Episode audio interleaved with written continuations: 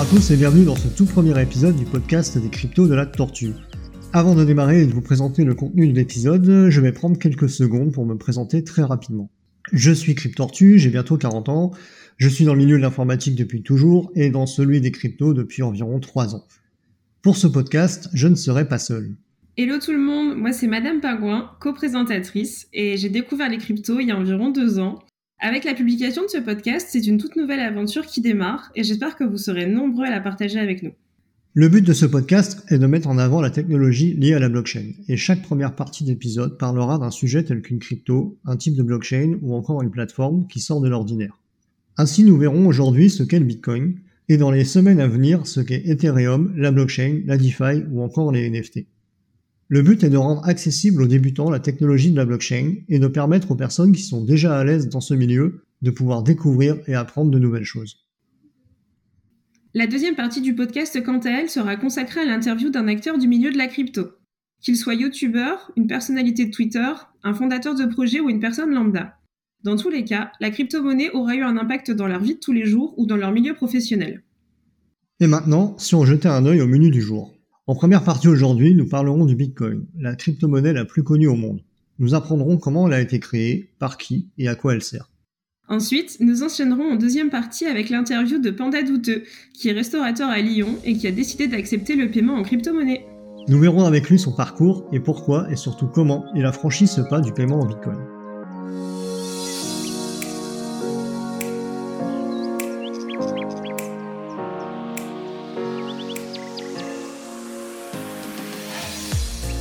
Le Bitcoin. Depuis quelques semaines, j'entends ce mot partout.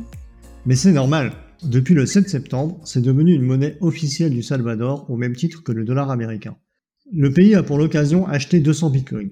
Pour les Salvadoriens, il faut posséder Chivo, c'est le nom donné aux wallets pour effectuer les transactions dans leur vie quotidienne.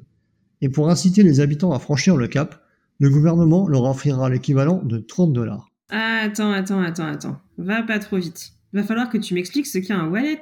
Un tout petit peu de patience. C'est justement le but de ce podcast. Expliquer les choses de manière simple pour rendre le contenu accessible aux débutants. Alors reprenons au début de l'aventure Bitcoin. Sais-tu d'où il vient et qui l'a créé? Alors là, j'en ai aucune idée. Alors commençons par son créateur, Satoshi Nakamoto. Je pense que ce nom te parle. Si tu as lu ou entendu la moindre information concernant le Bitcoin, ça va te dire quelque chose. Non? Ah, Satoshi Nakamoto. Mais oui, j'ai lu qu'il y avait une statue de lui en Hongrie, à Budapest. Elle est au Graphisoft Park, il me semble. Il s'agit d'un parc d'affaires avec de grands espaces verts et il regroupe plusieurs entreprises technologiques. Mais bon, ça nous dit toujours pas qui il est. Personne ne le sait réellement. Il n'y a aucune trace de lui sur Internet avant le 31 octobre 2008, date à laquelle il publie son livre blanc. En moins de 10 pages, Satoshi explique les fondements théoriques du fonctionnement de sa crypto-monnaie. C'est à partir de ce document que tout va démarrer et que plusieurs développeurs vont travailler avec lui pour passer de la théorie à la pratique. Le 3 janvier 2009, soit à peine trois mois après son apparition, le premier bloc est créé. Il vient de lancer la toute première blockchain. Je trouve ça assez dingue quand même. Monsieur Nakamoto, avec 10 pages, des connaissances informatiques et quelques personnes, il crée en trois mois une nouvelle façon de voir le monde des finances. Et cela ne s'arrête pas là. Un mois plus tard, en février, il diffuse la première version du logiciel Bitcoin sur Internet, et pour faire fonctionner le réseau, il met à contribution son propre ordinateur personnel. Il va générer ou miner ainsi les premiers Bitcoins de l'histoire. Entre 2009 et 2010, il travaille avec les développeurs présents sur le forum pour améliorer et démocratiser sa blockchain. Et le 12 décembre 2010, il poste un dernier message sur un forum dans lequel il désigne Gavin Anderson comme son successeur. Puis, il disparaît. Ok, il disparaît et voilà. Deux ans après, il laisse tout ça comme ça? Eh oui, plus personne n'entendra jamais parler de Satoshi Nakamoto. Ok, donc on ne sait pas qui il est. Mais en faisant quelques recherches, on trouve de petits indices. Sur son profil, il déclarait être un japonais de 40 ans. Mais en mars 2014, la journaliste Léa McGrath-Goldman annonce avoir retrouvé sa trace et Satoshi serait selon elle un Américain d'origine japonaise de 64 ans. C'est plutôt précis tout ça. Mais cette thèse est très vite démontrée par des linguistes anglais qui ont réalisé une étude sur les différents écrits de Satoshi. Et pour eux, il n'est ni japonais, ni américain, mais il s'agirait d'un britannique. Ouais, j'ai du mal à croire qu'ils ont réalisé cette étude en toute impartialité. Mais soit. Disons que le bitcoin est anglais. Dans tous les cas, aujourd'hui encore, personne ne connaît la réelle identité de Satoshi Nakamoto. Est-ce une personne seule ou un groupe de développeurs qui souhaitait rester anonyme On ne le sait pas. Et on le saura peut-être jamais. J'ai envie de dire c'est tant mieux, car le mystère contribue à la légende autour du Bitcoin. C'est qu'il est malin ce petit Sat. Eh, mais attends, le Satoshi, Et oui, le Satoshi, la plus petite unité divisible du Bitcoin, tire son nom de son créateur. Pour ceux qui découvriraient ce qu'est le Bitcoin avec ce podcast, le Satoshi représente le 100 millionième d'un Bitcoin. Pour faire plus simple, un Bitcoin, c'est un 1 avec une virgule et 8 zéros derrière. Souvent, on utilise le terme Sat plutôt que Satoshi, car c'est plus court et donc bah, c'est moins long. Voilà. Très perspicace tout ça. Donc maintenant qu'on en sait plus, enfin presque, sur son créateur, si on parlait réellement du Bitcoin. Ok.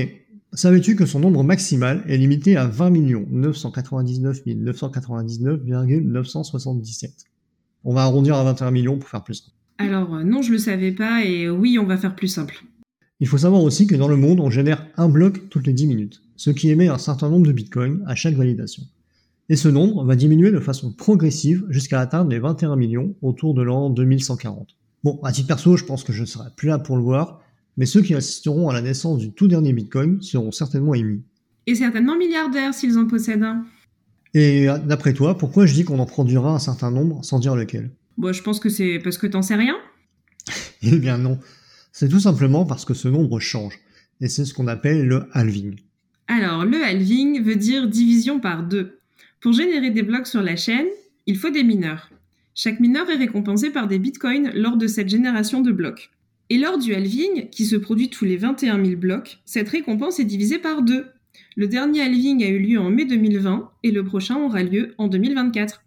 Ainsi, si vous écoutez ce podcast en 2021 ou en 2048, ce nombre ne sera pas le même. Ne vous inquiétez pas. On voit bien que certains d'entre vous ont fait les gros yeux. On va ralentir. Nous sommes sur un épisode dédié au Bitcoin. Mais on parle de halving, de mineurs, de chaînes, de blocs. On va éclaircir tout ça, non? Très bonne idée. On est là pour expliquer simplement les choses. Alors, comme je le disais tout à l'heure, Satoshi Nakamoto a créé la première blockchain de l'histoire. Et une blockchain, ou chaîne de blocs en français, c'est très moche, mais on va garder le terme anglais. Qu'est-ce que c'est? Pour imaginer au maximum, imaginez un petit calepin. C'est la blockchain. Chaque page de ce calepin est un bloc. Sur ce bloc, vous écrivez tout ce que vous faites. Par exemple, prêter de l'argent à Manu. Donc vous notez sur une page que vous avez prêté 10 euros à Manu. Une semaine plus tard, Manu vous rend ces 10 euros. Vous le notez également. Et puis, comme Manu c'est un bien, il vous donne 2 euros de plus parce que vous avez eu la gentillesse de le dépanner. Toutes ces opérations sont écrites sur la page, sur le bloc. Quand vous arrivez à la fin de la page, Manu et vous, vous signez en bas en mettant la date, reconnaissant ainsi que tout ce qui est écrit sur cette page, sur ce bloc, est vrai. Et vous l'arrachez du bloc, vous la scannez et l'envoyez à d'autres personnes, puis vous la posez sur le frigo avec un aimant. Et vous entamez une nouvelle page. Et bien en faisant ça, vous avez créé un bloc sur la blockchain. Les informations que vous avez inscrites et validées ont été envoyées à des milliers d'autres calepins. C'est ce qu'on appelle des nœuds. Ainsi, chacun des nœuds a une copie de la blockchain et donc de vos transactions. Vous ne pouvez pas revenir en arrière. Même si vous tentez de supprimer la page collée sur le frigo, elle restera en ligne sur les milliers d'autres nœuds. Ce qui rend la blockchain infalsifiable. On reviendra sur le concept de blockchain plus en détail dans un autre épisode, mais je pense que vous avez compris le but et le principe général. Ainsi, chaque fois qu'un bloc est validé, le mineur qui a effectué le calcul permettant cette validation est récompensé en Bitcoin. Les mineurs assurent donc le rôle de garantie et de vérification de la blockchain, permettant ainsi à l'utilisation du Bitcoin d'être totalement décentralisée. Si on éteint le PC d'un de ces mineurs, l'information reste disponible via des milliers d'autres machines disséminées à travers le monde. Le Bitcoin utilise donc la méthode que l'on appelle preuve de travail ou proof of work en anglais, car pour être validée, une opération doit avoir été effectuée par un mineur. Pas d'opération, pas de minage. Pas de minage, pas de Bitcoin, pas de Bitcoin, pas de palais. Et pas besoin de potion magique pour le Bitcoin. Mais le Bitcoin, il est pas palpable, comme le sol de Cléopâtre d'ailleurs. Donc je ne peux pas le ranger dans mon portefeuille ou le mettre dans une tirelire comme une caisse de 2 euros. Eh bien, presque. Pour ça, il faut un porte-monnaie, un wallet en bon anglais. Ce porte-monnaie peut être une application sur votre téléphone, via un site web, via un outil ressemblant à une clé USB ou à une carte bleue. Ah, mais comme le Chivo Salvador. Exactement. Chaque wallet a ce qu'on appelle une clé privée et une clé publique. La clé privée, qui est générée aléatoirement, vous permet de pouvoir récupérer votre argent, vos cryptos. même si vous perdez votre téléphone ou votre hard wallet. La clé publique, elle, elle est utilisée pour les transactions. C'est un peu votre adresse postale qui vous permet de recevoir les crypto-monnaies que vous souhaitez échanger. Attention, la clé privée, si elle est perdue, rendra totalement impossible la récupération de vos cryptos. Les bitcoins perdus par les utilisateurs ne seront jamais remplacés. On estime ainsi que près des 20% des bitcoins en circulation actuellement sont perdus, car stockés sur des wallets dont la clé a été paumée. C'est triste, non? Bah oui, c'est triste. C'est un peu comme le billet de 5 euros qu'on oublie dans la poche de jean avant de le mettre dans la machine, donc. Alors faites attention, notez toujours vos clés. On aura l'occasion de revenir sur le fonctionnement et la sécurisation d'un wallet lors d'un prochain épisode. Et si maintenant on parlait argent? Ah bah enfin Que sais-tu du prix du bitcoin? Hormis le fait qu'il donne des sueurs froides à certains quand il passe du simple au double ou inversement. Sais-tu que le 12 octobre 2009 a eu lieu la première vente de bitcoin connue, où deux utilisateurs s'échangent 5050 bitcoins pour environ 5 dollars par virement PayPal, ce qui correspond à un prix d'environ 0,01 dollar par bitcoin. Le 9 février 2011, le bitcoin vaut 1 dollar. Et le 29 novembre 2013, la valeur d'un bitcoin dépasse celle de l'once d'or, à peu près 1250 dollars. Une once d'or, c'est 31 grammes. C'est pas lourd, hein. C'est l'équivalent d'un blanc d'œuf. Et ça vaut 1250 dollars. C'est fou, hein. Ça fait cher l'œuf. Après une ascension spéculative vertigineuse en 2017, où il atteint le prix de presque 20 000 dollars, le bitcoin s'est écroulé en 2018, tombant à 3700 dollars. Je vous laisse imaginer la tête de ceux qui ont acheté en haut du pic. Je pense que les marchands de cordes ont fait fortune cette année-là. Mais si vous avez été patient, alors vous avez pu vous faire plaisir, car le Bitcoin culminera à presque 65 000 dollars le 14 avril 2021. Mais pour ensuite redescendre, puis remonter, puis redescendre. C'est pire que les montagnes russes. Beaucoup pensent que le Bitcoin atteindra les 100 000 dollars en 2021. D'autres que le prix va retourner à son plus haut précédent autour des 20 000. C'est impossible de prédire ce qui va se passer, et c'est pas les mangeurs de pizza qui vont me contredire, n'est-ce pas? Ça, c'est clair. Connaissez-vous le Pizza Day? Non? Eh bien, le 22 mai 2010, un homme a dépensé 10 000 bitcoins pour commander deux pizzas. À l'époque, le bitcoin s'échange aux alentours de 0,4 centimes de dollars, et son but est de démontrer que le bitcoin peut être utilisé dans la vie de tous les jours, et qu'on peut acheter à manger avec. Attends, attends, attends. Aujourd'hui, les 10 000 bitcoins valent approximativement 450 millions de dollars. Ça fait cher la pizza. J'imagine que lui aussi, il a dû se renseigner sur le prix des cordes à un moment donné. Et oui, tu veux une autre date? Le 28 novembre 2012, la rémunération des mineurs diminue pour la première fois, le fameux halving, en passant de 50 à 25 bitcoins. Avec ça, sachant que c'est divisé par 2 une fois tous les 4 ans environ, calculez le prix du bitcoin au halving de 2024. Allez, j'attends. On a le droit de prendre une calculatrice? Tu peux même compter sur deux doigts si tu veux. Allez, en attendant que vous calculiez, saviez-vous que le 29 octobre 2013, le premier distributeur échangeur automatique de Bitcoin est mis en service à Vancouver? En septembre 2016, plus de 770 de ces distributeurs sont installés dans le monde, dont 4 en France. Bon, aujourd'hui en France, ils ont été supprimés car on vit dans un pays qui pense que la crypto est dangereuse et qu'elle finance le terrorisme. Mais par contre, qui taxe quand même à 30% les plus-values que vous faites en crypto-monnaie. Bref, en 2021, on compte plus de 26 000 distributeurs dans le monde.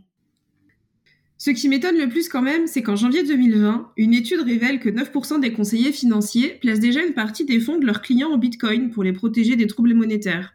Donc votre banque, qui vous empêche peut-être de faire des virements sur des plateformes pour acheter du Bitcoin, a certainement un peu d'argent placé via des fonds monétaires.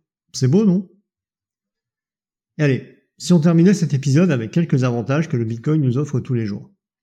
Avec lui, il est possible d'envoyer et de recevoir de l'argent partout dans le monde à n'importe quelle heure du jour de la nuit, même les jours fériés. Les transactions sont quasi immédiates, de quelques secondes à quelques dizaines de minutes suivant le moyen de paiement. Il n'y a aucune limite de transaction, contrairement aux virements bancaires qui ont des plafonds.